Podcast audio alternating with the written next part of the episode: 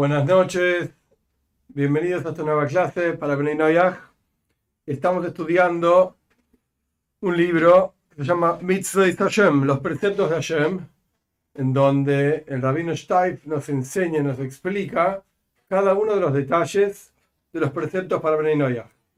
Pero hoy, antes, de hecho tenemos un capitulito muy cortito para estudiar, y no es que yo lo quiera hacer largo para aprovechar mejor el libro, igual el libro es largo de por sí, sino que me pareció interesante para poder entender lo que el libro plantea, ver las fuentes que el libro mismo cita. O sea, si nosotros nos sentamos y leemos el capítulo, yo podría hacerlo en aproximadamente 5 minutos, 10 minutos.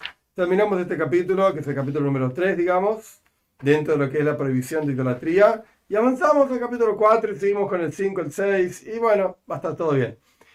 Digamos que en, en, la práctica concretamente no vamos a perder nada.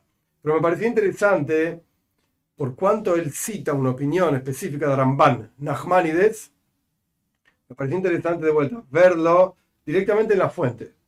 Ver el versículo en la Torah, ver cómo Nachmanides entiende este versículo en la Torá, luego verlo en otro libro, que también es citado por el libro que nosotros estamos estudiando, Sefer Ajinu, el libro de la, educación, como él cita al Ramban, a Nachmanides, y luego verlo en nuestro libro, para poder ver un poco la diferencia. Nos faltaría también verlo quizás en el Rambam, en Maimónides, pero no es el fin del mundo.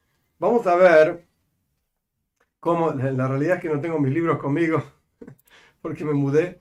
Quiero ver rápidamente el Faria, no se me ocurrió antes, perdón. Denme un segundito nada más. Eh, porque si esto está disponible, lo podemos leer también. A ver. Un segundito, por favor. Disculpen la desprolijidad.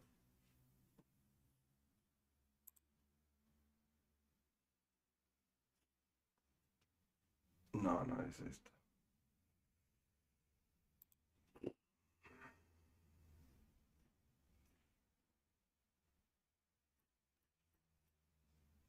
es difícil buscarlo. Ok, no.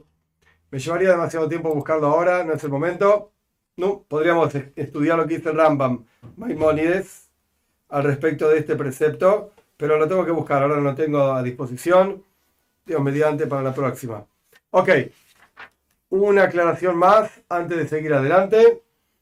el sábado que viene no vamos a tener clase porque el sábado que viene empieza viernes a la noche, todo el sábado y todo el domingo es Rosh Hashanah. Y yo ya expliqué desde el comienzo del año judío, ya expliqué en otros videos que están en el canal. Y Dios mediante, antes de Rosh Hashanah, también lo voy a aclarar en esta serie que estamos haciendo de Torah para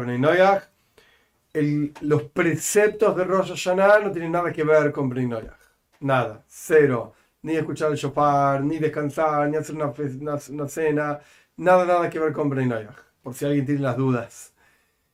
Las ideas detrás de Rosh Hashanah, esto sí tiene que ver con Bnei Perdón. Disculpen. Esto sí tiene que ver con Bnei porque en la práctica es un día en que se renueva absolutamente toda la creación. Y Breinagas, por supuesto, que son parte de la creación, son seres humanos.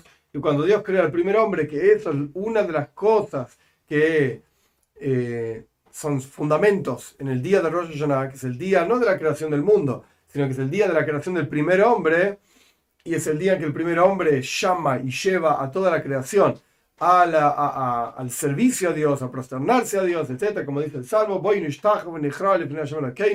vamos, dice el primer hombre, vamos a prosternarnos y a arrodillarnos a Dios, el que nos hizo, etc. Entonces hay un asunto de, digamos, por llamarlo de alguna manera, difusión de Dios a través del primer hombre.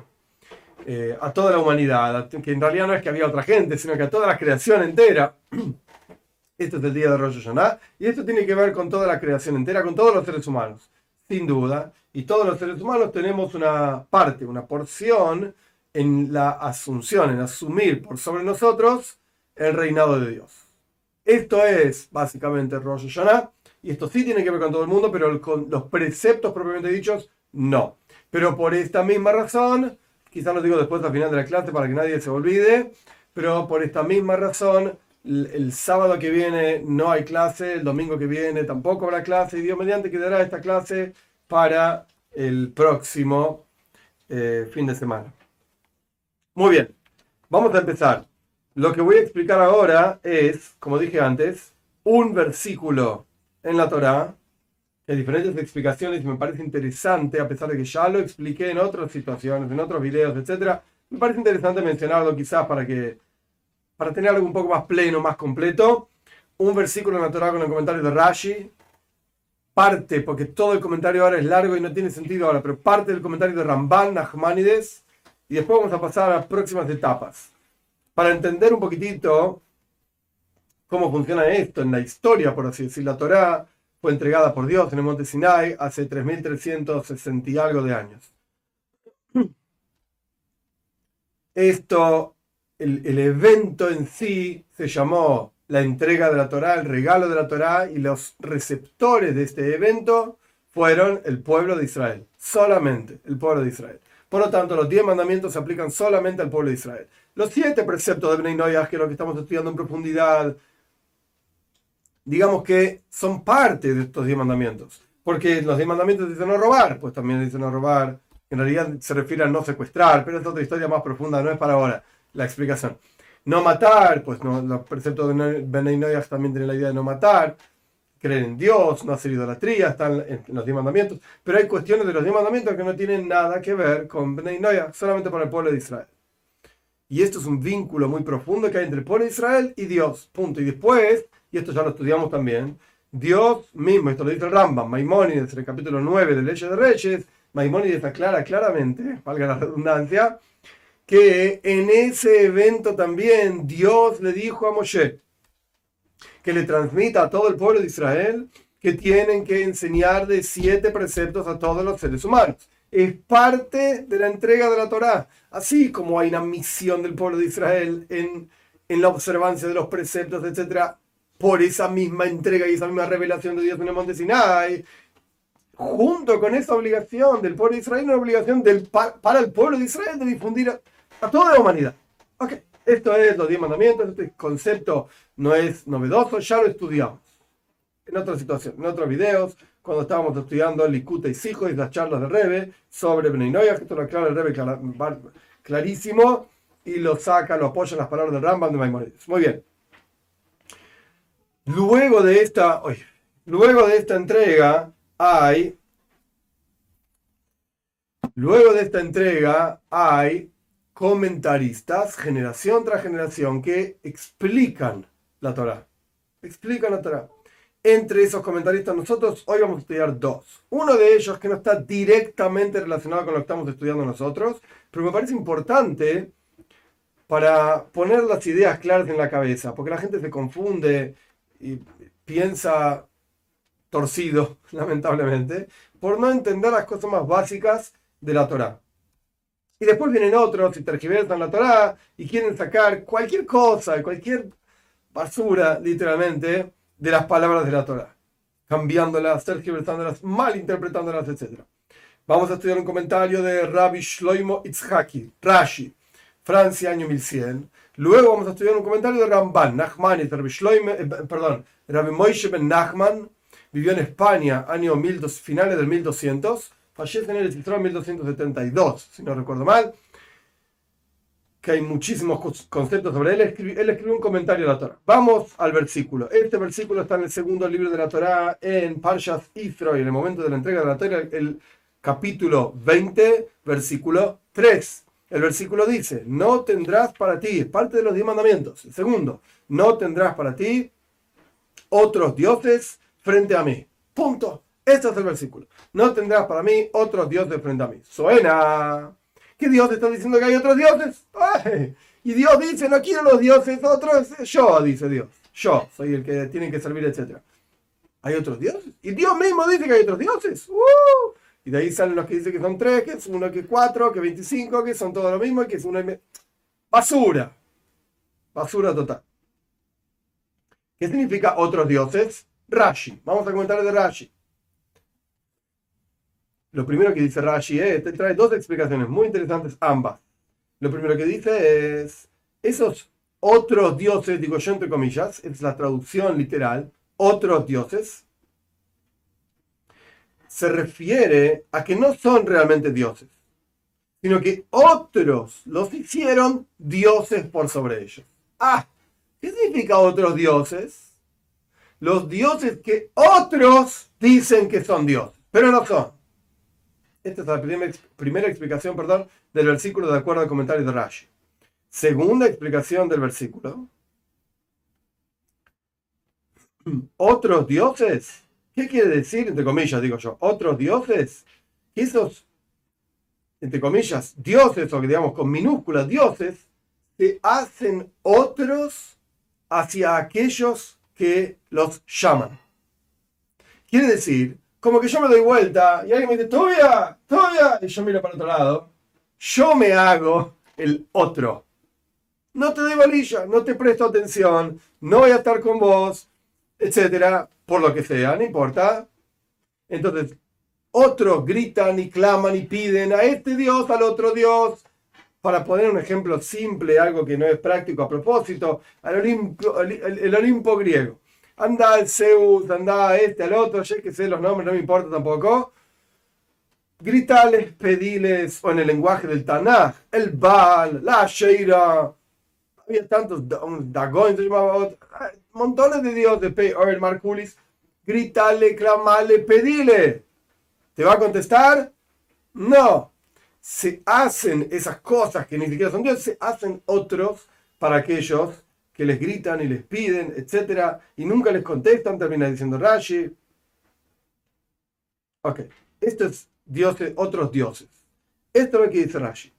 Ramban, Nachmanides, tiene un comentario bastante más largo que el de Rashi. Yo hay cosas que recorté, pero lo pueden encontrar en cualquier lado, en Cefaria mismo, traducido al inglés, al español. Esto es algo, digamos, conocido.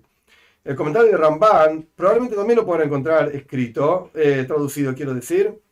El Ramban primero tiene toda una explicación de por qué él no está de acuerdo con el comentario de, Rashi. Ok, esto es clásico de Ramban, no siempre está de acuerdo, a veces sí, a veces no. Y después dice lo siguiente, muy interesante lo que a mí me parece correcto, de acuerdo al pshat, sentido literal, ¿de qué está hablando otros dioses?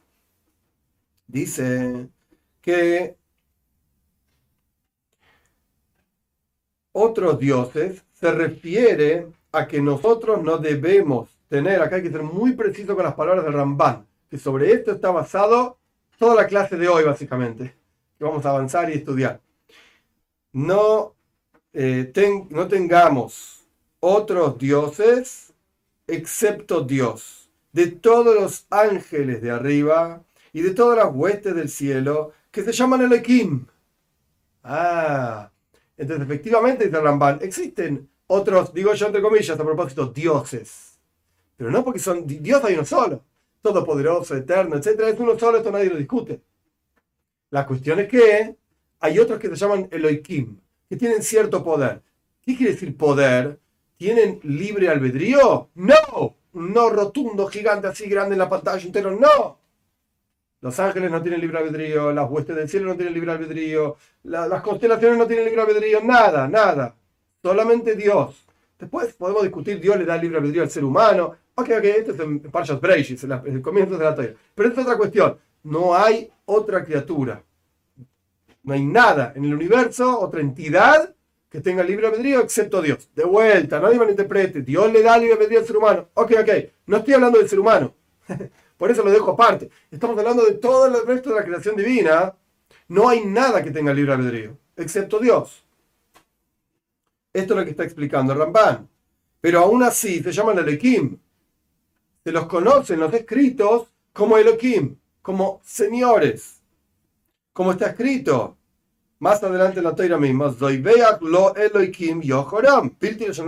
Aquella persona que hace ofrendas a Elohim tiene que ser destruido totalmente. Solamente se pueden hacer ofrendas a Dios. ¿Y quiénes son estos Elohim a quien le vas a hacer una ofrenda? Ángeles, por ejemplo. De, hecho, vemos en, el libro de Shoipstim, jueces. Esto lo agrego yo, no está en el Ramban. Pero en el libro de jueces encontramos cuando nace Shimshon, Sansón, que el padre de Shimshon, Manoyah, que era un pobre tonto, pero ¿qué va a hacer? Manoyah quiso hacer una ofrenda al ángel que se le apareció, informándole que iba a tener un hijo, su esposa y qué sé yo, qué sé cuál. Continuamos ahora en el texto de Ramban, Nachmanides. Y este, este precepto es, presten atención, dos cosas dice el Ramban. No lo es evitar, no lo no creas en uno de estos y no lo aceptes por sobre ti como Dios. Y ahora sí estamos hablando de Dios. O sea, tenemos, para tomar un ejemplo, un ángel. En los escritos, en Daniel, aparte del ángel Gabriel. Ok, el ángel Gabriel. ¿Está ahí dando vueltas? Sí, está ahí dando vueltas.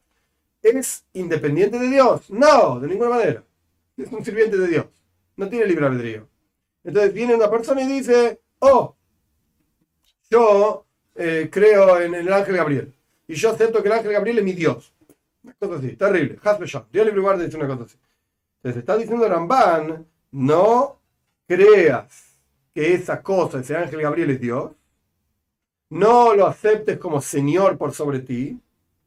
Y no digas, este es mi Dios. Ok. Continúa Ramban. Y sabe que en todo lugar, donde, en todo lugar donde la Torah dice Elohim otros dioses, la intención es, estamos hablando otra cosa excepto Dios, propiamente dicho. Y este lenguaje, que acá viene la clave de toda la clase de hoy, dos palabras. Este lenguaje incluye dos cosas. Uno, aceptarlo como Dios, o sea, que la persona diga o sienta, son dos cosas diferentes. Sienta, estamos en el número uno todavía. Sienta Ah, mi Dios es el ángel Gabriel, y lo voy a rezar. Dios libre igual.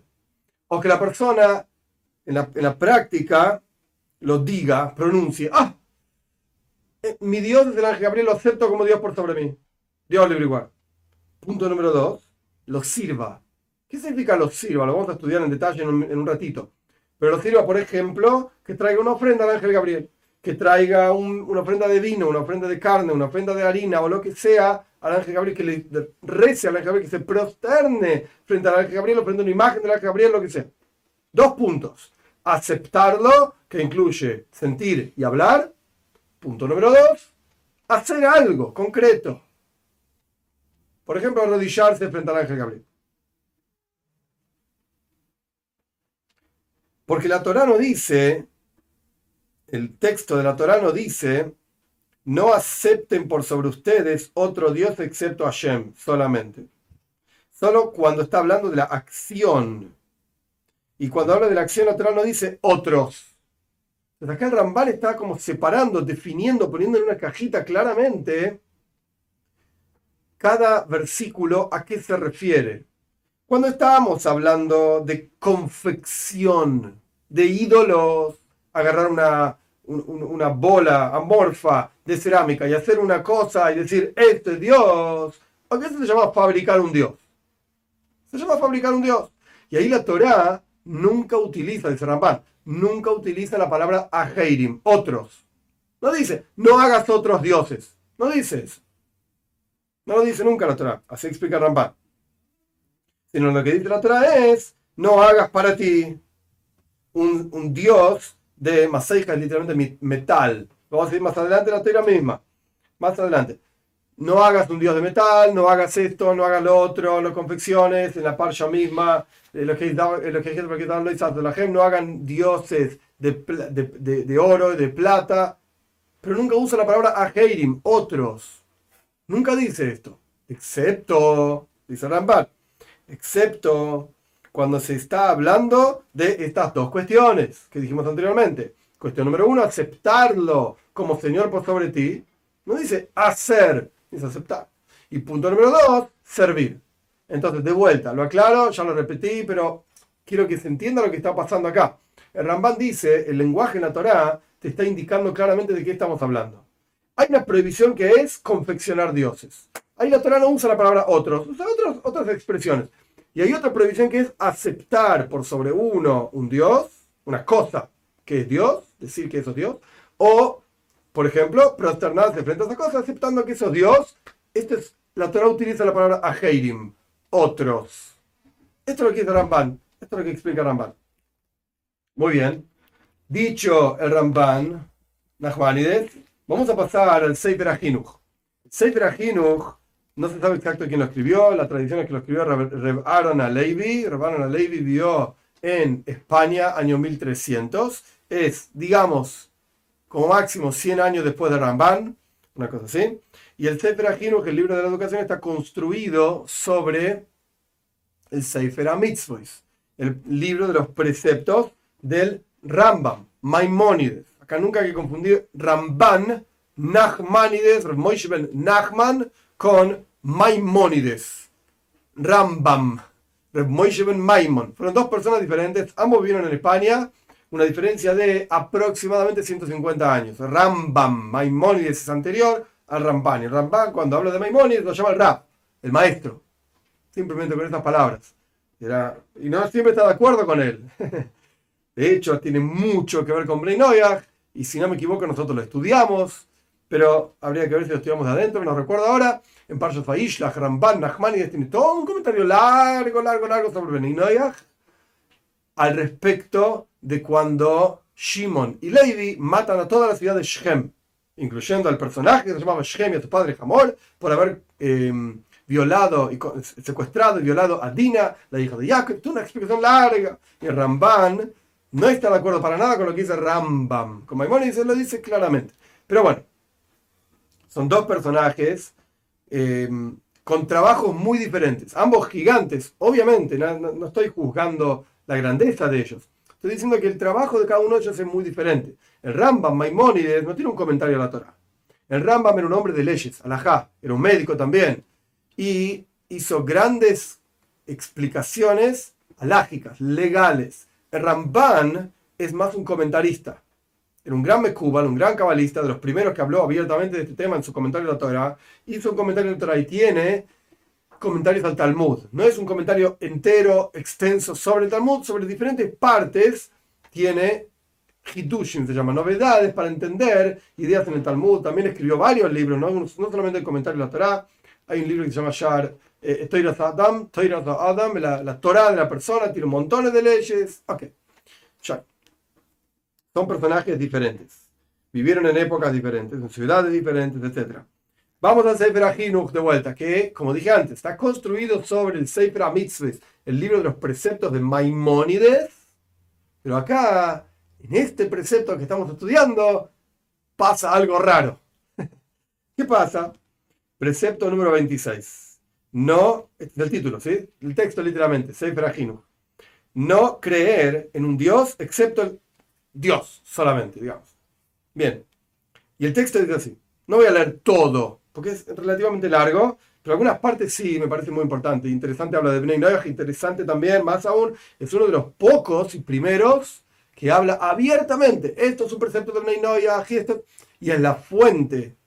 Si no me equivoco, la número uno, habría que buscar. En el Talmud está aludido, aludido, pero no está dicho así claramente.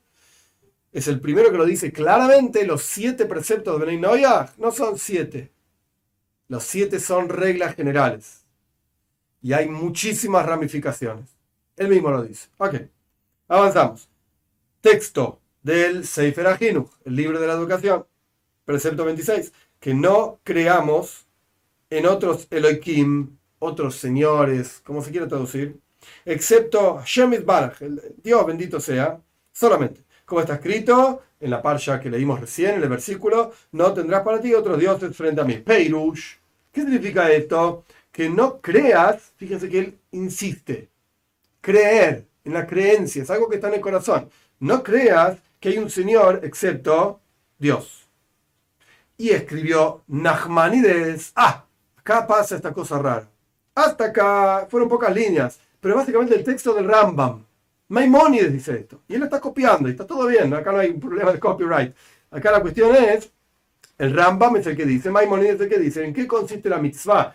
A la cual se refiere el versículo 3 eh, del capítulo 20 del libro de Shmoy, el segundo libro de la Torá. Perdón, ¿a qué se refiere ese precepto? No creas fe que hay otros dioses. Y escribió Nachmanides, continúa el texto, el, que trae acá esto. Ese Sefer Ajinuj es el que los mezcla, por así decirlo. Escribe, como nosotros estudiamos, no vas a encontrar nunca que la Torah diga otros dioses, la palabra otros, digamos, subrayada, solamente sobre, sino, sino solamente sobre el concepto de la fe, lo que está en el corazón. Pero la acción, o sea, hacer un dios, construir un ídolo, este tipo de cosas, la Torah nunca utiliza la palabra ajeirim, otros dioses. Ok. Y está muy bien, explica el Sefer Ahinuch, Yafe, muy lindo lo que dijo, correcto. Y este precepto es un fundamento, es el, fundamento más grande de toda la Torah, que todo depende de esto, como está traído en las palabras de nuestros sabios, en los midrashim, toda aquella persona que está de acuerdo con la idolatría como si negase toda la Torah entera. Toda la Torah entera. Subrayo este interesante, hay quienes dicen, el que entiende bien el que no entiende no pasa nada, pero hay quienes dicen que uno puede seguir siendo, una persona podría seguir siendo cristiano y creer en los siete preceptos de Benay ¡Ah! Imposible. No hay forma, es imposible. Es imposible. Hoy estás en un lado de la, de la, calle o estás en el otro lado de la calle. No puedes estar en los dos lados de la calle a la vez. No ni. Y esto, y el cristianismo está voy a dar, es idolatría, yo diría sin duda. Esto es lo que está diciendo el Sefer Ahinuch y lo trae de los Midrashim, de los escritos de nuestros sabios, toda aquella persona que está de acuerdo con la idolatría, es como si negase toda la Torah entera. Y es igual, y esto es lo que él está como pushing, empujando para apoyar esta visión, esta perspectiva, es igual el que acepta una persona o una cosa, lo que sea, cualquier cosa, excepto Dios, como Señor por sobre sí mismo, o aquel que lo sirve, tanto sea como ese Dios se lo sirve, por ejemplo, había un Dios de la antigüedad, una idolatría que se llamaba Marculis, que la cuestión con el Marculis era tirarle piedras, había que tirar piedras, había un juego de piedras y le tiraban piedras. Entonces, si vos le tirás piedras a Marculis, estás sirviendo a ese Dios como es el servicio de ese Dios. Esa es la forma de servir a este Dios. Ok. Entonces, es lo mismo si vos aceptás sobre tu corazón eh, que esa cosa es tu Dios, o si vos lo servís, cómo se sirve a ese Dios como los que creen en ese Dios, o los servís con alguno de los cuatro trabajos específicos que lo vamos a estudiar más adelante, no es para ahora todo el detalle, eh, con los cuales se sirve a Dios. De cualquier manera, está prohibido. Está prohibido. Después él se despacha con un montón de detalles que al fin y al cabo dice, fíjate que están explicados ampliamente en el Tratado Talmúdico de Aboidatara. Este precepto, yo salté todo un párrafo largo, pero porque no tiene que ver con nosotros, nosotros ahora, en este momento. Y este precepto se aplica tanto a hombres como a mujeres en todo lugar y en todo momento. Porque hay preceptos que se aplican solamente a hombres y no a mujeres, hay preceptos que se aplican en la tierra de Israel y no fuera de la tierra de Israel, etc. Este va en todos lados, dice, en todo momento de todas las personas. Y la persona que sirve eh, una idolatría, como se sirve esa idolatría, o incluso si no es como se sirve esa idolatría, sino que es como se sirve a Dios en el templo, entonces sí hubo testigos y hubo advertencia, recibe el peor castigo en la Torah, que es el castigo de muerte, eh, se llama, apedreado. Y si fue sin querer, tiene que traer una ofrenda. Y aquí vienen las palabras importantísimas para nosotros. Este precepto es parte de los siete preceptos que fueron mandados todos los seres humanos del mundo. Como dice el Talmud, y después él dice, bueno, pero hay diferencias entre los judíos y los judíos sobre cómo se aplica el castigo, etc. Pero hasta aquí lo que es importante para nosotros es lo que estamos estudiando. ¿Qué pasa? ¿Qué pasó? De vuelta, tenemos Ramban Nachmanides opinando que el versículo está hablando de dos cosas. Uno, aceptar a Dios como Señor. Dos, hacer eh, algo, servirlo, quiero decir de alguna manera, servirlo, no hacer un Dios. Ese es otro versículo. O sea, hacer un ídolo, qué sé yo. Ese es otro versículo. Acá estamos hablando de aceptar algo en el corazón y algo que hiciste. Por ejemplo, para tomar un ejemplo nada más, prosternarse a esta cosa diciendo que es Dios. Bien, ese es el Ramban. Nachmanides. El Rambam Maimonides. Él habla de fe nada más. No ¿De qué habla este versículo? Solamente fe. No aceptar a un, una cosa como Dios por sobre vos. El Sefer Ajinuch, ¿qué hizo? Empezó citando las palabras del Rambam, Maimónides, no aceptar una cosa en la fe, en el corazón. Y después dijo, pero Ramban Nachmanides escribe taratata, y a mí me parece muy bien, dice. Y después siguió explicando. Hasta aquí las fuentes. Ahora vamos a nuestro texto. Espero que podamos terminarlo en esta media hora que nos queda. Eh, yo creo que sí, porque no es complejo, no, no vamos a encontrar grandes novedades en el texto que vamos a leer ahora. Tercer capítulo del libro Mitzvot Hashem, los preceptos de Dios. No creer en otros dioses de ninguna manera, de ninguna forma. Y tiene, eh, tiene cuatro subcapítulos, digamos, cuatro párrafos. Párrafo número uno. Toda aquella, presten atención a las palabras, es interesante. Ahora van a, van a entender, Dios mediante, por qué preferí empezar por otro lado y no por nuestro texto. Toda aquella persona que se le ocurre intelectualmente o emocionalmente que hay, esto lo agregué yo, no está en el texto, toda aquella persona que se le ocurre que hay un Dios, excepto Hashem, excepto el verdadero Dios, bendito sea, está transgrediendo un precepto prohibitivo, como dijimos en la Torah, lo leímos, no tendrás para ti otros dioses frente a mí. Párrafo 2. Y toda aquella persona que se le ocurre que hay poder de divinidad, excepto, o sea, en otra cosa excepto Hashem, incluso si está de acuerdo que Dios es el que gobierna por sobre esa cosa. Por ejemplo, un ángel. Oh, me dice el tipo, yo creo que el ángel es Dios y no sé qué cosa, pero ¿sabes qué? Hay un Dios por sobre el ángel. Hay un Dios por sobre el ángel y yo qué sé qué sé cuánto. Ok. Pero aún así, piensa que el ángel tiene cierta, cierto poder de divinidad sobre, eh, eh, sobre esta persona. Decimos que transgrede este precepto prohibitivo porque está escrito, no tendrás otros dioses frente a mí. Es decir, que estén conmigo. La, expresión, que estén conmigo. Porque yo soy el que, el que llena toda la tierra, su gloria, y no hay ningún lugar vacío de mí. Y toda la fuerza y el poder e, está en mí, diría Dios, por así decir. Y en realidad mis sirvientes, llámese ángeles, constelaciones, etc., mis sirvientes actúan con mi fuerza y mi poder. Y excepto yo, diría Dios, son nada.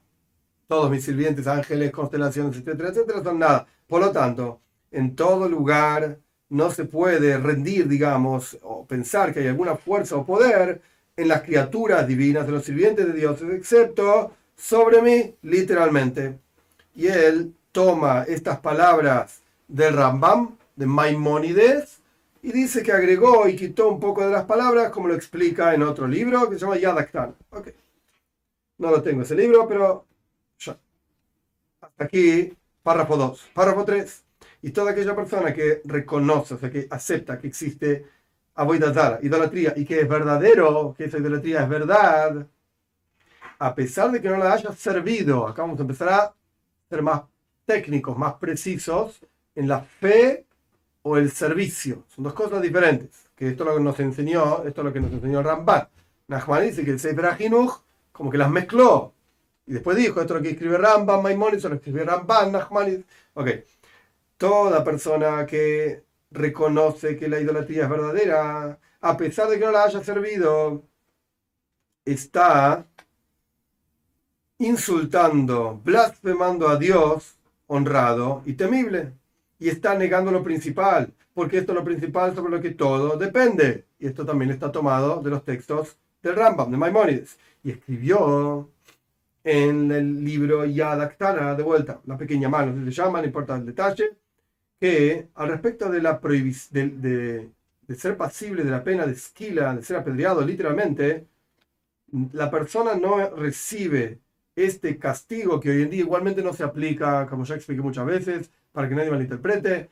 Eh, no hay Din, no hay juzgado mayor, no hay templo, no hay pena de muerte, etcétera, etcétera. Pero cuando uno estudia, esto lo repetí tantas veces, pero lo repito una vez más, porque si alguien no escuchó las otras veces, de que nadie malinterprete, eh, cuando uno entiende la, el castigo que se aplica por una determinada actividad, uno pasa a entender la gravedad de esa actividad. Es una actividad determinada, tiene un castigo de pena de muerte, más allá de que por cuestiones técnicas no hay templo en Jerusalén, no hay de juzgado, etc. No se aplican ese castigo, pero el concepto de que se podría aplicar ese castigo ya, te demuestra la gravedad de la cosa. Entonces acá, por el concepto de idolatría, se aplica castigo de pena de muerte. La pregunta es, ¿sobre qué asunto se aplica la pena de muerte? Se aplicaría la pena de muerte sobre el aceptar, como aprendimos del Ramban, Nachmanides, sobre aceptar la divinidad de cualquier cosa o sobre efectivamente servir a esa cosa, llevarle vino, etc.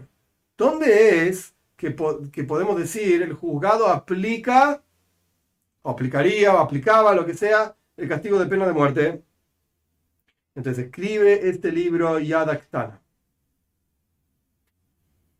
que al respecto de ser pasible de la pena de muerte, acá solamente se, se, recibe se recibiría la pena de muerte cuando la persona acepta sobre sí mismo la idolatría como Señor, como vamos a explicar más adelante. E incluso si la persona solamente dice que la idolatría es verdad, no estamos diciendo que el tipo llevó una ofrenda, por ejemplo. El tipo dice, la idolatría es verdad. Sin embargo, esto no significa que la haya aceptado como divina, como Dios, sino que la persona tiene que claramente verbalizar y aceptar y decir, este es mi Dios. Este es mi Dios. Pero este tipo que dice que la idolatría es verdadera, yo qué sé, por decir un ejemplo tontísimo, Zeus es, verdad, Zeus es verdad y está ahí sentado en el Olimpo. Con todo esto, por cuanto la persona no aceptó a ese Zeus como su Dios, y no hubo aboida, no hubo servicio a ese coso, a esa cosa, a pesar de que está insultando a Dios pero nosotros no podemos, o no podríamos en un juzgado, si existiese, etcétera, etcétera, aplicar una pena de muerte. ¿Por qué? Explica este libro, porque el la blasfemia solamente se aplica cuando una persona blasfema el nombre de Dios con otro nombre de Dios. O sea, que Dios maldiga, eh, la palabra Dios acá es relativa, ya sí, no importa los detalles ahora en este momento de, explicar todos los detalles de blasfemia, está explicado en otros lugares, pero se aplica cuando una persona maldice el nombre de Dios utilizando otro nombre de Dios para maldecirlo o utilizando uno de los kinuim, se dice, adjetivos de Dios como el misericordioso, el poderoso, etcétera, para maldecir. Esto es lo que escribe el libro Yadaktana. Bien, hasta aquí. De vuelta, el, la pena de muerte se aplica cuando la persona lo aceptó a esta cosa, Zeus, por ejemplo, como Dios por sobre él, y hubo un servicio. Pero si la persona solamente dijo, es verdad, Zeus es un dios, es verdad, sí, es un dios. No digo, como históricamente en, la mitología griega, ponele que el tipo, pobrecito, pero el tipo piensa que es, es verdad. Ponele no recibe pena de muerte. ¿Por qué? Porque es, una, es un insulto a Dios, pero no fue un insulto técnicamente en la forma, en la estructura que resultaría en una pena de muerte. Ahora vuelve, esto es lo que él copió del otro libro y adaptó. Ahora vuelve en este texto. Pero si es así, de acuerdo a esto, un juzgado de judíos no castigaría a un judío por aquella persona que reconoce la verdad, de, la verdad de, de de idolatría. Siempre y cuando no lo haya aceptado como Dios por sobre, mismo, por sobre sí mismo, entonces no recibiría la pena de muerte. Automáticamente, Benay Noyach tampoco recibiría la pena de muerte por esto, porque ya explicamos que Benay Noyach solamente reciben pena de muerte por una idolatría, que, el judío al servirlo también recibiría pena de muerte. Pero por cuanto acá no habría pena de muerte, por cuanto el judío no lo aceptó sobre sí mismo como Dios, entonces el Ben tampoco habría pena de muerte a menos que el Ben acepte a esta cosa por sobre sí como Dios. aún así no deja de estar prohibido, dice. Pero estamos hablando de algo técnico de la gravedad de recibir pena de muerte. En las palabras del texto, todo tiempo que la persona, el Ben Noyahar, no haya hecho idolatría y no haya aceptado por sobre sí mismo esta cosa como Dios. Sin embargo, claramente está prohibido para un Ben Noyah que surja, y esto sí es concreto y práctico, que surja en su cabeza el pensamiento de que hay otro Dios excepto el Señor, el verdadero, el único, etc. Porque eso, esos pensamientos que la persona contempla llevan posteriormente a la idolatría, antes o después. Pero igualmente necesita ser analizado todo esto, porque de acuerdo a lo que escribió Maimónides el Rambam, que toda aquella persona que reconoce la idolatría se llama Megadev, blasfemio, o blasfemo, qué sé yo, como se dice, en el caso de Benay la ley es que si maldice a Dios, que esto es el concepto de blasfemar, recibe pena de muerte, incluso si lo hace la blasfemia con, una, con un adjetivo del nombre de Dios, como está escrito en el capítulo 9 de la ley de Reyes, en la ley 3. Es decir, en el caso del judío, la blasfemia significa que maldijo el nombre de Dios con el nombre de Dios, pero en el caso de Benay somos más estrictos, el nombre de Dios incluso con un adjetivo, como por ejemplo el grande, el poderoso, etcétera, etcétera. Y si es así, entonces, cuando Benoyah acepta la idolatría, debería tener pena de muerte, y esto debe ser más analizado. Okay. La cuestión técnica no nos agrega ni nos quita nada ahora, la cuestión técnica no. Concretamente, antes de entrar en el cuarto párrafo, que toda la introducción que hice con el texto de la Torah, el texto de Nachmanides, el texto del Sefer que era para llegar al cuarto párrafo, Ahora vamos, más allá de toda la cuestión técnica de si recibiría pena de muerte o no pena de muerte, acá estamos hablando de aceptar a una cosa por sobre sí mismo como Dios, eso está mal, está prohibido. Contemplar esto está prohibido también, como dijo, leímos del Sefer leer libros de idolatría que llevan a la idolatría también, que es parte de contemplar el concepto de la idolatría a pesar de que no lo aceptes como Dios por sobre uno mismo. Eh, eso está prohibido. Bien, y por supuesto el servicio a otro Dios también está prohibido, llámese servicio. Por ejemplo, lo que hacen con la Pachamama en Argentina, en el interior, hacen un agujerito en la tierra y tiran vino adentro. Esto es idolatría literal, el servir a otros dioses. Y eso tiene castigo de pena de muerte. Cuarto párrafo. Ahora bien, la opinión de Ramban Nachmanides, él, eh, la opinión de él es que está incluido en esta prohibición, de vuelta, el versículo decía, volvemos al comienzo de la clase, el versículo decía, no tendrás otros dioses frente a mí. Y nadie venga a decirme, ¿y qué es otro dios? Ok, lee el comentario de Rashi, que lo leímos. Ahora no estamos discutiendo eso. Estamos tratando de sacar, no la cuestión eh, filosófica, de pensamiento. Oh, otros dioses, Dios dijo que hay otros. Eh, eso está bien, se puede discutir. Pero ahora estamos discutiendo otra cosa. Ahora estamos discutiendo la cuestión estructural, técnica de los preceptos, no de la cuestión pensamiento y filosofía judía. No, ahora no. En otro momento puede ser, ahora no. Entonces, la opinión de Ramban era y cuando Dios dice en la Torah, en los diez mandamientos, no tendrás otros dioses frente a mí, esto incluye dos conceptos. Concepto número uno, aceptar a Dios por sobre uno, o a otra cosa como Dios por sobre uno. Y punto número dos, servir, avoida. Hay una acción ahí. No confeccionar un Dios. Este es otro versículo. Pero acá estamos hablando de servir a Dios. A una cosa que uno aceptó como Dios por sobre uno, que no es del Señor. De vuelta, de acuerdo al, a la opinión de Ramban, está incluido en esta prohibición también no servir idolatría, tanto en la forma en que se sirve o esa idolatría, por ejemplo, como yo expliqué sobre Marculis, que era tirarle piedras, ok, en ningún lugar en la Torah dice que hay que tirarle piedras a Dios, o hay que ir al templo a tirar piedras. No hacemos esto los judíos, no es la forma de servir a Dios. Ok, pero había un, un dios de la idolatría antigua que se llamaba Marculis, que la gente le tiraba piedras no hagas eso. No hagas, no tires piedras a ese Marculis o no sirvas incluso a ese Marculis, por ejemplo, prosternándote. ¿Por qué? Porque parte del servicio a Dios es prosternarse. Y otra cuestión del servicio a Dios es ofrendar un animal a Dios, degollar un animal para servicio a Dios, para ofrendárselo a Dios, perdón. O, mejor dicho, ofrendar incienso. O hacer una libación, tirar vino, por ejemplo, dentro de la tierra, esto se hace a Dios. O salpicar sangre en un altar, esto es hacer un servicio a Dios. Cualquiera de estos tipos de servicios recibe pena de muerte. Sobre esto, con seguridad, dice el texto. Bnei son culpables de pena de muerte. Como se va a explicar en los próximos capítulos. Sin embargo, este concepto que dice Ramban, Nachmanides, que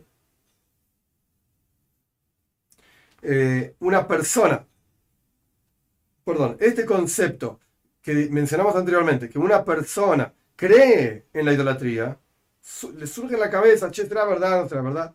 Incluso si dice claramente con la boca, está el pensamiento y está la boca, que esa idolatría es verdad. Por ejemplo, para, de vuelta, el ejemplo que estábamos dando, Zeus, sí, es Dios, es un Dios, es un fenómeno. Todo caso, dijimos, en que la persona no lo haya aceptado como su Dios, entonces no hay avoida, no hay un trabajo y por lo tanto no recibe pena de muerte. Sin embargo, ya escribimos que con seguridad Bnei también tienen prohibido pensar en esto. Y así escribió también el Sefer Ajinuj, el libro, de, el libro de la educación. Ahora voy a explicar esto en más detalle, paciencia. Primero el texto. Que este precepto está dentro de los, preceptos, de los siete preceptos de Bnei Solo que el Sefer Ajinuj acá está yendo de acuerdo a la opinión del Ramban. Nachmanides, que es un hidro, es una novedad. El Sefer que está construido sobre la opinión de Maimónides. ¿Qué dice Maimónides? No pienses en otros dioses. Que no se te ocurra que hay otros dioses. De eso está hablando la Torá. Nachmanides dice, esto incluye no sirvas a otros dioses. Y ahí podemos discutir en qué caso se aplica la pena de muerte. Si cuando lo serviste después de haberlo aceptado como tu Dios o no. Esto lo podemos discutir. Sin embargo, el mismo Sefer que está yendo de acuerdo a la opinión de Ramban. O sea que nuestro versículo en Parshas Isroy, el capítulo 20, versículo 3, incluye no solamente aceptarlo en el corazón, sino también hacer algo al respecto, prosternarse, libaciones, degollar animales, etcétera, etcétera. De vuelta, el Sefer que está de acuerdo con la opinión de Nachmanides en este caso. Sin embargo, es interesante que el Sefer mismo, el libro de la educación, comienza citando al Maimónides de no creer en otros dioses. Esto es lo, interesante, opino yo humildemente, de por qué hice toda esta introducción y de lo que quería sacar en la clase de hoy es interesante. Maimónides te va a decir, si vos le preguntas a Maimónides, lo llamamos por teléfono, mandamos un WhatsApp a Maimónides, Maimónides te va a decir el versículo de Parshas Israel, versículo, el libro de Shmoy, segundo, segundo libro de la Toira, el versículo, capítulo 20, perdón, versículo 3, habla de fe. Le mandas un WhatsApp a Nachmanides y te va a decir, no, habla de fe y aparte de que hagas algo al respecto. No habla de confeccionar ídolos. Eso es otro versículo. Pero este versículo habla de dos cosas, no solamente de una. Fe, en el corazón, en el cerebro, etc. Y sin entrar en los detalles de qué es la fe ahora en este momento, en el cerebro, corazón, o que en la boca, o que hagas algo como prosternarse. Es interesante, dice, están diciendo cosas diferentes, Maimónides y Nachmanides. El Sefer Ajinuch los puso juntos. Citó primero a Maimónides y después dijo, muy lindo lo que dice Nachmanides. Correcto lo que dice Nachmanides. Suena entonces, suena entonces, esto es la conclusión y esto es lo que tenemos que llevar nosotros. Suena entonces que también la fe está dentro de esta prohibición de idolatría, que un Ben tiene una advertencia contra esto. Em, o sea, señores, no me vengan a decir que podés ser cristiano y también eh, Ben Noyah, y creer en los preceptos de Ben Noyah. O puede ser musulmán, que ellos se arrodillan y se prosternan a, la piedra negra, esa que está en, en, Mecca, en la ciudad de Mecca, en Arabia Saudita, y eso es, idolatría.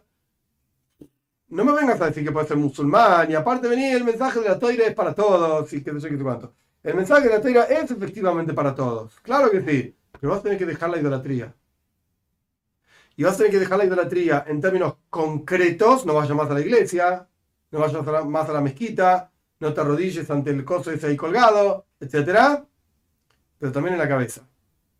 Y también en el corazón. Lo vas a tener que dejar de lado.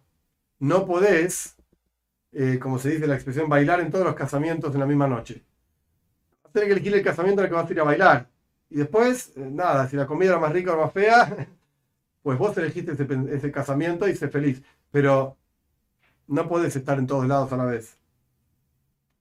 Aún así, podemos decir que Ben Nayach no, no recibe pena de muerte si no hay una acción. O si no aceptó sobre sí mismo la idolatría como Señor, diciendo acción o palabra, este es mi Dios. Levantó un ladrillo y dijo, este es mi Dios. Una estatua de Zeus y dijo, este es mi Dios. Entonces acá, conclusión, ¿qué tenemos? Eh, tenemos aceptar un... perdón, vamos a empezar en orden. Pensar en otros dioses, esto incluye leer otros, leer otros libros de otras eh, religiones, etcétera, etcétera. Esto es, de vuelta, pensar en otros dioses, aceptar a un dios extraño por sobre uno mismo, hacer algo de servicio hacia otro dios, tanto en la forma que se sirve a ese otro dios o en la forma que se sirve al verdadero dios, eh, no, estas tres cuestiones. Estas tres cuestiones. Las tres están prohibidas. Podemos decir que por, por sentir y pensar en otros dioses no hay pena de muerte para Beninoya, a pesar de que en general no hay pena de muerte, pero te muestra la gravedad del asunto y que solamente hay pena de muerte cuando efectivamente hay una acción de servicio al otro Dios o cuando hay una verbalización, incluso dice acá. Cuando hay una verbalización, hay pena de muerte. De, perdón que estoy mezclando. Verbalización de aceptar a otra cosa como Dios, ahí también hay pena de muerte. Pero por sentir, por pensar, no. Pero aún así está prohibido, de cualquier manera. Y por eso él quiso traer la opinión de Ramban mezclada con la opinión del Rambam, de Maimónides. Está todo incluido en este versículo y es todo parte de la cuestión de la idolatría. Es todo parte de la misma cosa. Ok, hoy vamos a llegar hasta acá. Vamos a las preguntas, que veo que hay varias. Eh, un segundito.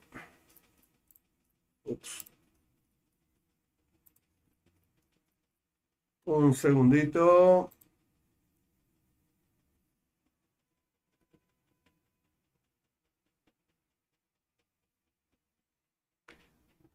La gente tiene buenos deseos de Yanata Metuká, un buen año y dulce. Amén. Que sea así para todos.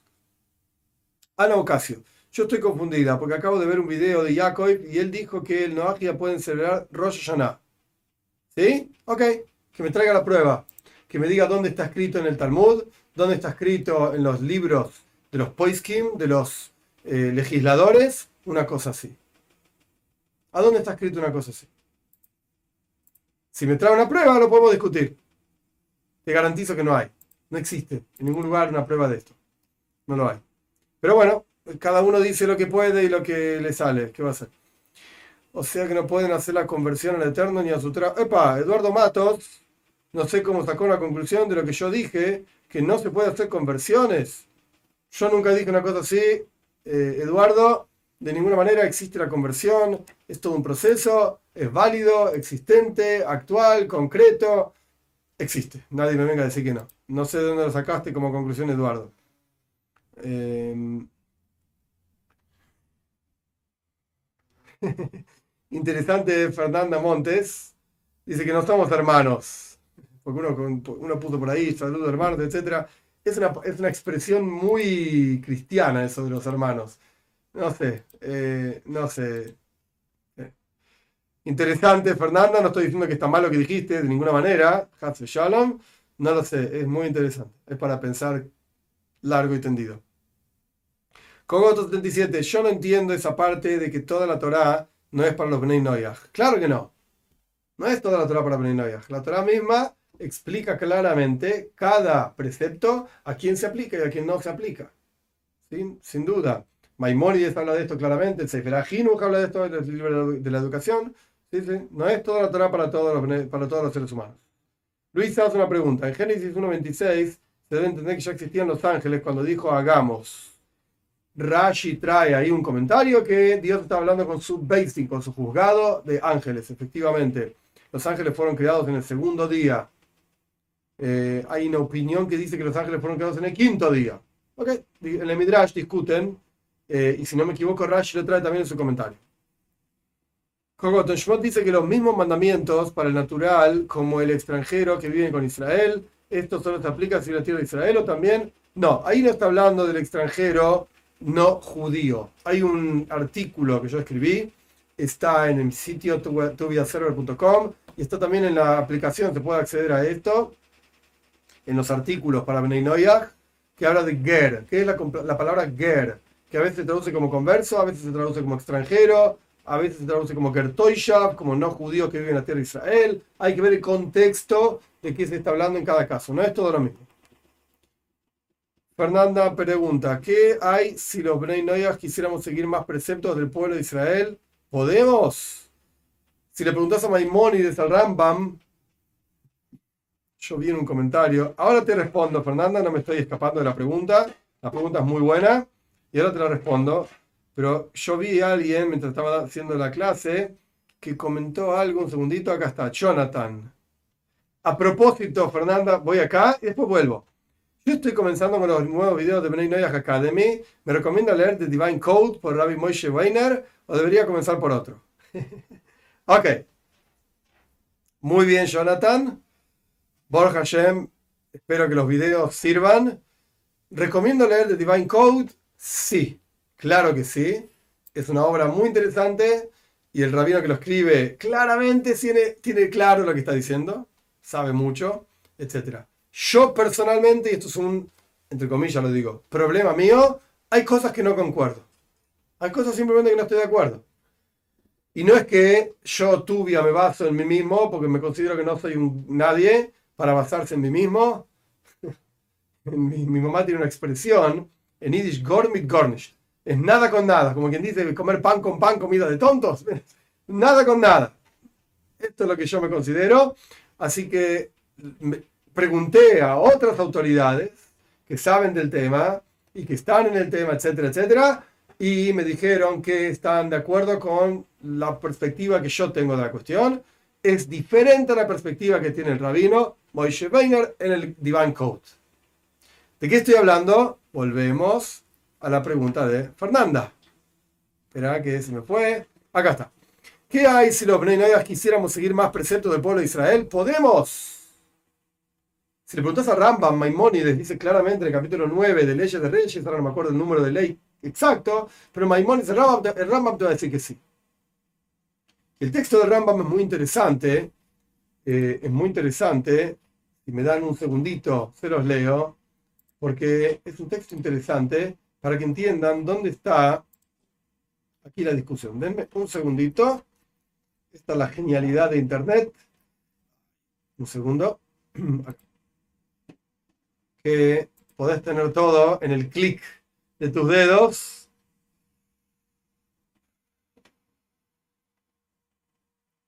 Un segundo.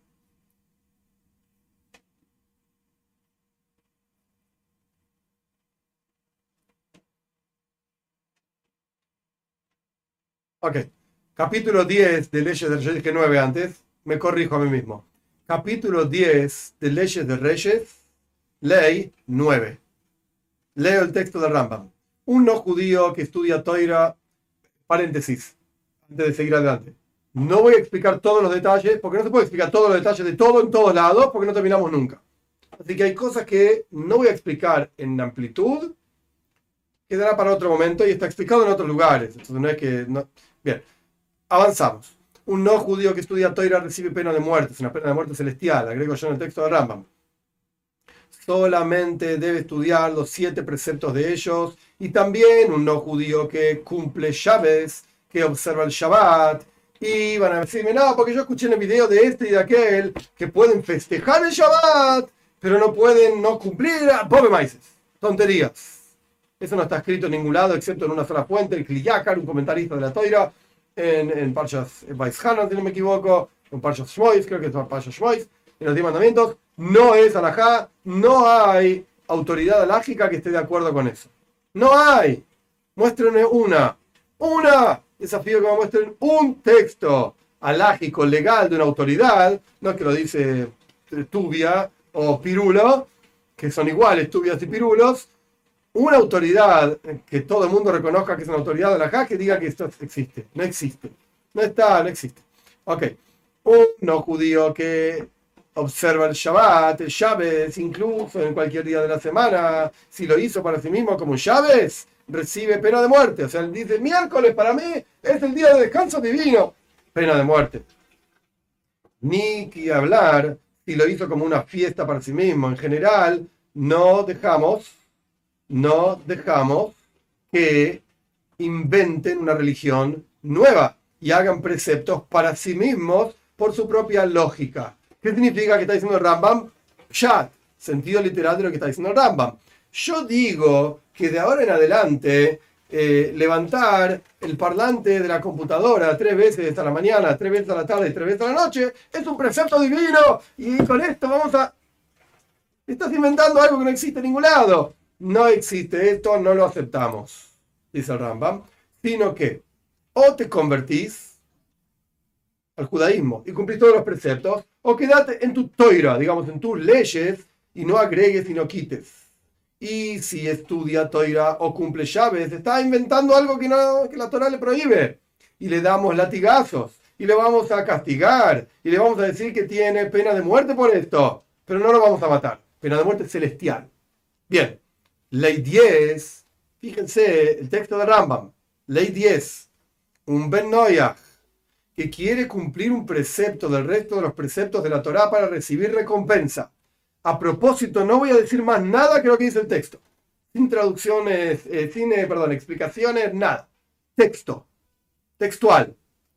De vuelta. Ben que quiere cumplir un precepto del resto de los preceptos de la Torá para recibir recompensa. No le evitamos hacerla como, como las leyes indican, las leyes de la Torá. Y si quiere traer una ofrenda la vamos, en el templo, hoy en día no tenemos templo, etc., la vamos a aceptar. Quiere darse de acá, la vamos a aceptar. Y me parece a mí, dice el el texto literal, me parece a mí que se la damos a los pobres del pueblo judío. Por cuanto se está alimentando del pueblo de Israel, hablando de una persona que vive en la tierra de Israel en la época del templo, etc. Entonces este tipo se alimenta del pueblo de Israel porque lo ayudamos, es una mitzvah también darle vida, pero un idólatra que Dios se da acá, no un Ben Noyach, fíjense, preciso el Rambam. Empezó hablando de Ben Noyach, termina hablando de un idólatra que Dios se da acá, la aceptamos y se la damos a los pobres idólatras. Punto. Y después sigue con otras cosas. Dos leyes leímos del Rambam.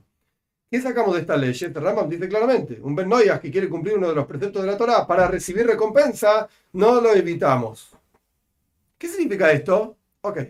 Te va a decir Moshe Weiner, con toda la autoridad que él tiene, porque él sí es una autoridad, con toda la autoridad que tiene, te va a decir, esto solamente se aplica a los preceptos racionales.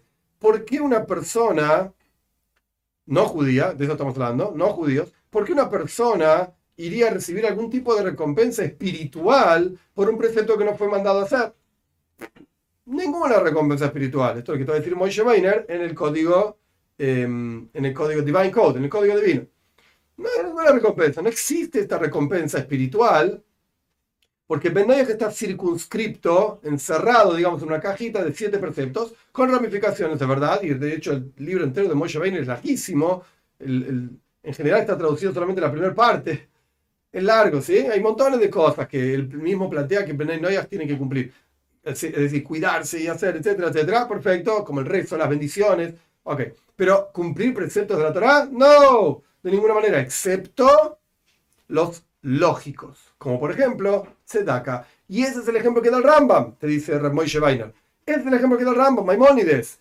Quiere dar Tzedaka, que es una cuestión, Tzedaka significa caridad, es una cuestión lógica para tener una sociedad, ayuda social, una sociedad moral, ética, los que más tienen ayuda a los que menos tienen, está buenísimo. Esto es algo lógico, racional.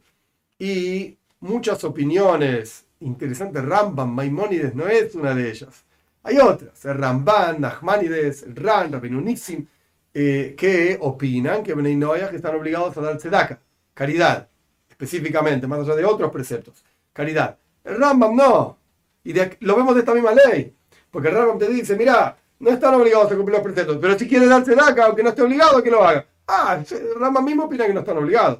Ok, esa es otra cuestión, digamos, eh, con un poquitito de sal y pimienta para los que ya estudiaron esto varias veces. Sea como fuere, sea como fuere, Moshe Weiner te va a decir, si un Ben quiere cumplir un precepto de la Torah, le vamos a decir que no, porque no va a recibir ninguna recompensa por cumplir ninguno de los preceptos de la Torah, excepto los que la Torah misma establece para ellos. Pero hay otra lectura del Rambam, Maimónides, el texto que leímos recién, mucho más simple. Y esto es lo que yo consulté con otras autoridades, porque hay un comentario del Radvat, David Ben Zimbri, vivió en Egipto año 1500, maestro de Arizal, para que tengan una idea de quién era este personaje, y es un comentario clásico al Rambam, y el David Zimbri entiende al Rambam en forma simple. Quiere decir, un Ben que acá viene Fernanda, la respuesta, un Ben que va en base, es lo mismo, hombre y mujer, que quiere cumplir un precepto de la Torá, dice el Rambam, para recibir recompensa. ¿Qué tipo de recompensa? Explica Radvaz. Estoy mezclando, pero espero que sepan separar las cosas en la cabeza. Explica Radvaz al Rambam. Quiere recibir recompensa como alguien que no fue mandado a hacer el precepto, pero lo hace igual. El judío fue mandado a hacer este precepto, lo tiene que hacer. Después discutimos si lo hizo bien, mal, algunos lo hacen, otros no. Ese es otro problema. Pero lo tiene que hacer. El no judío no fue mandado a hacer, pero lo quiere hacer. Va y lo hace. Dice el Rambam, no, no lo vamos a evitar. Que lo haga como corresponde. Ojo, no va a hacer cualquier cosa. No inventar preceptos nuevos, porque si vos haces un precepto de la Torah, no siguiendo las leyes de la Torah, estás haciendo cualquier cosa. Estás inventando un precepto nuevo y acabamos de leer en la ley anterior, no te vamos a dejar hacer una cosa nueva. Estás, salí de acá, fuera. Esto no es judaísmo para los judíos. Esto es tu religión que vos te inventaste. Chao. Podés ir al Partenón en Grecia y seguir, sirviendo al Olimpo griego. A mí qué me importa. Haz lo que quieras de tu vida. Pero no vengas a decir que es judaísmo. No. Entonces esta, esta lectura mucho más simple del Rambam de Maimónides no habla solamente de preceptos racionales, habla de cualquier precepto de la Torah. El Radvaz, importante mencionar, dice que esto a él, su corazón, así, así escribe literalmente, su corazón se le revuelve, digamos, los intestinos de pensar que un no judío escriba una meduda, escriba un Sefer eso está prohibido igualmente, o eh, dice, estos preceptos que tienen duya santidad, no, no, no. A pesar de que el Ramba me escribe que el Noya quiere hacerlo, puede hacer, etc., yo no estoy de acuerdo con esto, dice Radbaz. No, no, no. Los preceptos que tienen duya y que tienen que ver, digamos, con. Esto lo agrego yo, no lo dice Radbaz. Me parece importante mencionar para saber qué viene de cada lugar los preceptos que tienen que ver con el vínculo profundo entre el pueblo de Israel y Dios, como Yom las festividades. Hablamos de Rosh Hashanah anteriormente. No tiene nada que ver con Bnei lo siento mucho. El concepto Rosh Hashanah sí, como ya expliqué en otros casos también, porque tiene que ver con la creación del ser humano, porque tiene que ver con hacer reinar a Dios por sobre toda la humanidad. Esto sí tiene que ver con Bnei Y porque lo dice la Mishnah en Rosh Hashanah. Literalmente, que en el día de Rosh Hashanah, todo, todos los seres humanos pasan frente a Dios como ovejitas. Habla de todos los seres humanos. No hay forma, que yo sepa por lo menos, de estudiar esa Mishnah, esa enseñanza de nuestros sabios, diciendo que no está hablando de Bnei No, no, ahí está hablando solamente de judíos.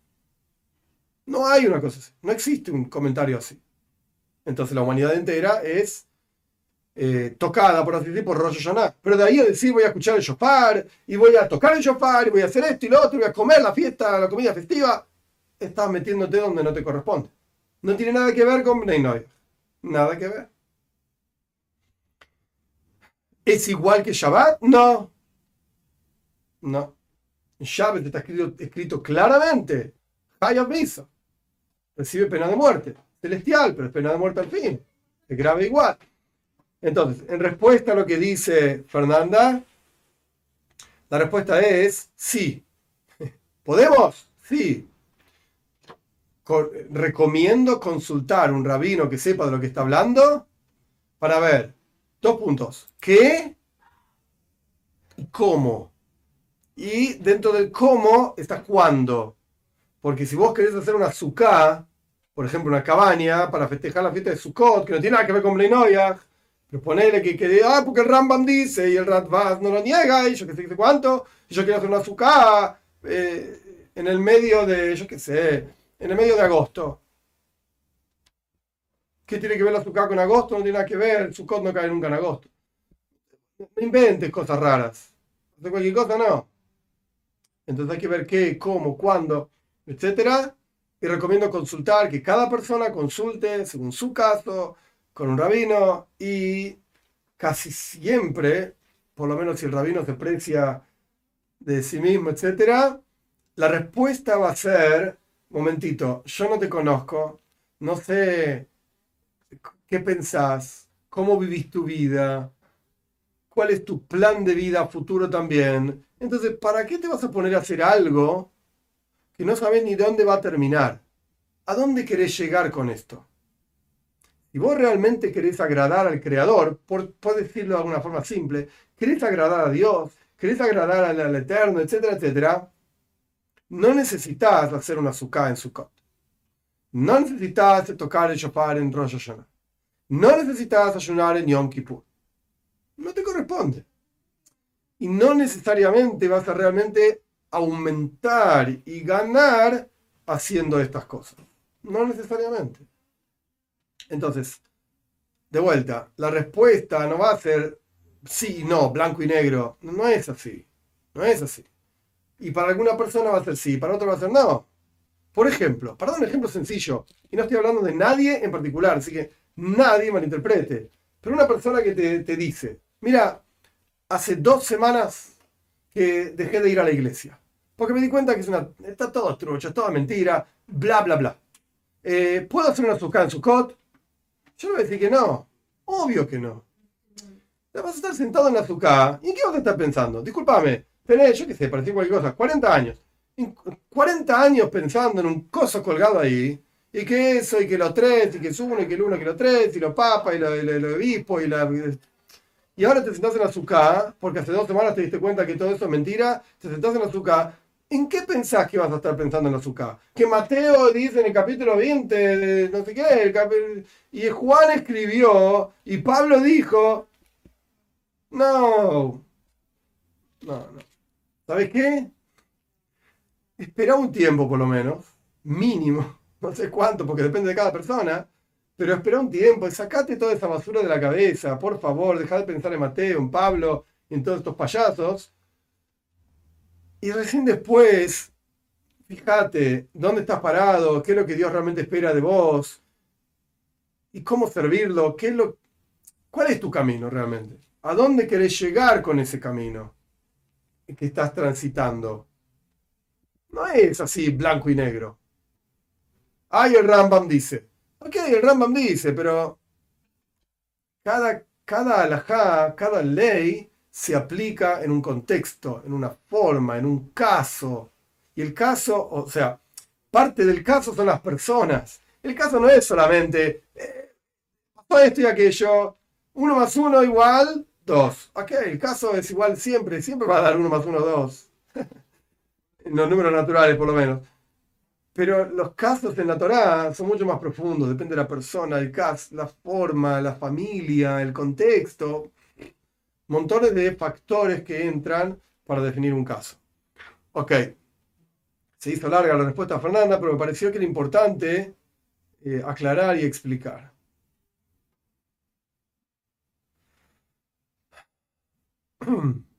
Cogoto dice, exacto, no sé si fue una pregunta o una afirmación, Ramban, Nachmanides es el famoso de la discusión con Pablo Cristiani, y de hecho en, en los videos de membresía leímos en, una serie de videos leímos la, discusión esa del texto mismo de Ramban, que, él escribió.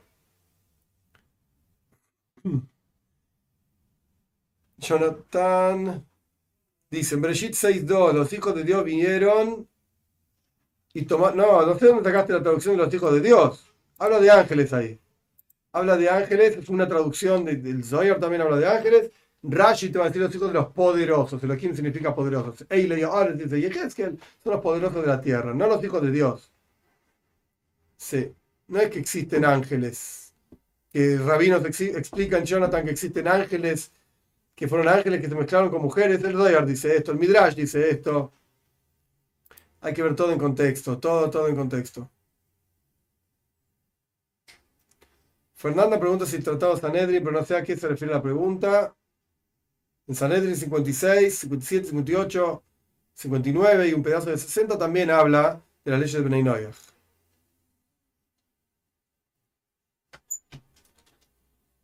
Ah, ok, Jonathan, ahora entendí la pregunta. Si los ángeles tienen libre albedrío o no, la respuesta es no, y nadie lo discute esto. No tienen libre albedrío. Lorena Domínguez. Joseph Carlos se le apareció un ángel y escribió algo. Magid Meisharim se llama el libro.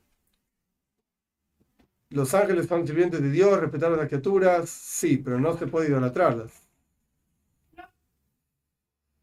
Eh, Jonathan, vamos a rezar para que la embajada de Argentina en Israel se mude de Tel Aviv a Jerusalén. no me voy a meter en política argentina, de ninguna manera. Lorena, los sabios y maestros también los que respetamos y apreciamos pueden equivocarse. Podemos, sí, no sé si llamarlo error o no, lo de filosofía, Yaakov no lo conozco personalmente, eh, al respecto de Rosh Hashanah y su festejo, eh, que me muestre la fuente en que se basa. Un segundo. Uh, yo vi que le prendían velas a algún sabio de Israel y no me gustó mucho, pero entiendo que recuerdan con esto su muerte. ¿Qué piensa yo de esto? Sí, no se prende velas al sabio, rezándole al sabio, sino que se prende vela para representar la Neshama, el alma de ese sabio, y no se le reza al sabio, se reza a Dios, o se le pide al sabio que interceda frente a Dios en nuestro beneficio. Eh, Yasmin Erika, entonces, ¿qué nos recomienda hacer para venir a Rosh Hashanah? ¿Leer salmos? 100%. ¿Ayuno? No, para nada. No se ayuna en Rosh Hashanah. Los judíos tampoco ayunamos. Pero leer salmos, 100%. También el nuevo año incluye para nosotros, esto ya lo expliqué, están incluidos también Bnei Noyach. Jonathan pregunta si leer The Divine Code. La respuesta es sí. Jorge Guzmán pregunta si podemos festejar Rosh Hashanah. La respuesta es no. Leer Salmos me parece muy bien. Uy. Un segundito que se me fue. Uf, se hizo largo esto.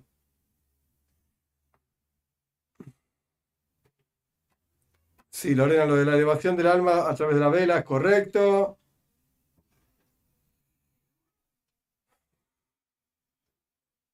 Matías Madera, ¿cómo puede un Benoyah dar una ofrenda a Shem si incurrió en alguno de estos errores?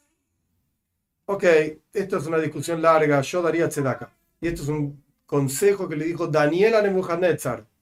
No lo inventé yo, le dijo Daniel a Nebuchadnezzar, proik. Expía tus pecados con tzedaka, caridad. Lorena, tengo otro pensamiento dándome vueltas si sería posible esto para un simple mortal escuchar el alma de un sabio. Esto no estaría en contra de la Torá cuando dice dice buscar los muertos. Si aparece en un sueño, hay muchos maíces de historias de sabios que aparecen en sueños, a otros sabios, no veo ningún problema. Doire Shalamasim es otra cosa, es una historia que no recuerdo el capítulo ahora, pero es una historia en Melachim, en, en Shmuel, perdón, en Shmuel Beis, en el segundo capítulo, Shmuel Aleph debe ser el final de Shmuel Aleph, donde muere, donde, donde muere Shaul, el, primer rey del pueblo de Israel, Shaul va a consultar a una mujer que lo hace aparecer a Shmuel, al profeta Shmuel. Eh, eso es Eso es buscar los muertos, pero no que te aparezca un tzadik, un justo en un sueño y te explique algo. Hay todo un libro que se llama Chuba, Chuba y Minashomayim, responsas del cielo, que el rabino estudiaba y se quedaba dormido y a la noche se aparecía en sueño la respuesta a sus preguntas. Juan Francisco Cereceda. Mi cuarta hija de cinco meses tiene síndrome de Down, lo siento. ¿Qué enseñanzas o comentaristas conoce usted al respecto de forma que Dios espera de nosotros como sus padres? ¿Cómo la las familias judías? Una pregunta muy amplia. Primero que nada, lamento la, discapacidad de tu hija, sin ninguna duda. Y conozco varios y grandes, incluso grandes rabinos, autoridades que tienen hijos down. Depende de la educación que uno le dé, es un desafío. Y ese desafío que les dio Dios a ustedes como padres es para superarse y crecer. Y lo que yo he visto incluso de chicos down es impresionante. Lo que pasa es que el, avance que pueden hacer, el avance que pueden hacer, incluso hablar varios idiomas. El que yo conozco particularmente habla hebreo y español a la perfección, ambos, los entiende ambos lenguajes. Es un chico relativamente grande, ya debe tener mínimo veinte y pico de años. Eh, es un chico muy capaz, estudioso, con todas sus limitaciones, obviamente, con todas sus limitaciones. Pero depende del el, estímulo, esa es la palabra que no me salía, el estímulo que los padres dan a estos niños para que estos niños avancen. Que Hashem, que Dios te dé fuerzas, te bendiga a vos, a tu esposa, al resto de los hermanos, que los bendiga con energía, fuerzas y capacidad para encontrar la fuerza interior que ya tienen, que ya Dios les dio y que les continúe dando para avanzar, para crecer y hacerlo con alegría, con fuerza, con bendición en lo material, con bendición en lo espiritual, para que realmente puedan llevar adelante la educación de esta niña, que ahora es chiquitita, tiene cinco meses, pero va a crecer, los chiquititos se hacen más grandes y que crezca con fuerza, con ganas, siendo una persona alegre, siendo una persona sabia, con sus limitaciones, pero con sabiduría y que sea una persona productiva, útil y que les dé enormes satisfacciones y alegrías a ustedes como padres y a sus otros hijos como hermanos.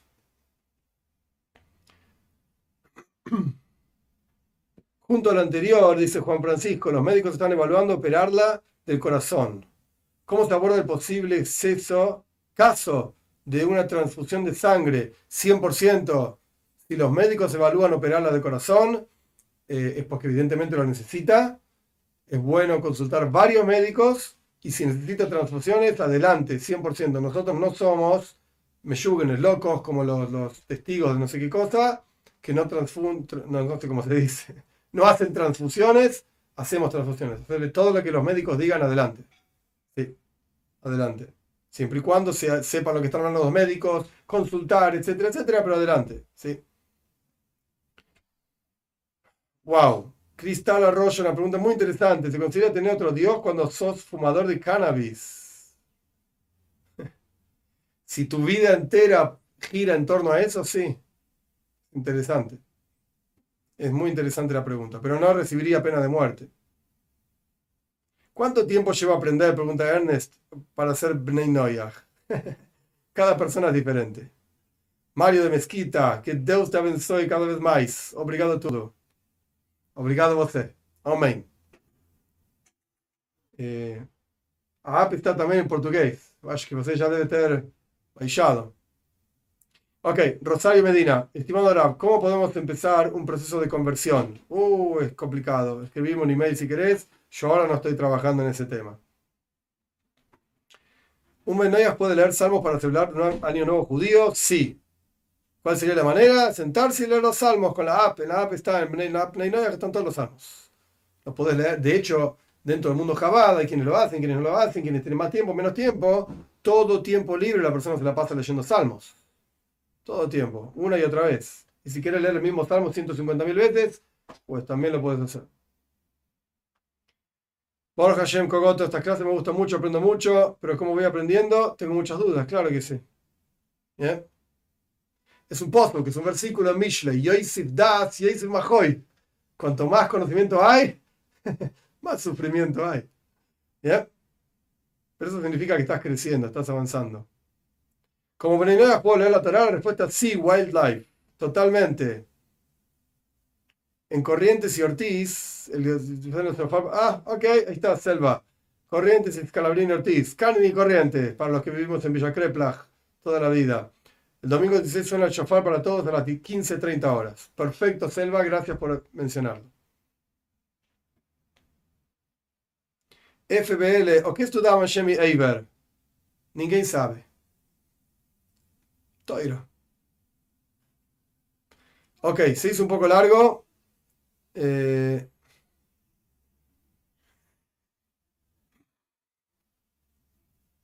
Ok, gente, un consejo para los que tenemos tendencia a fumar cannabis.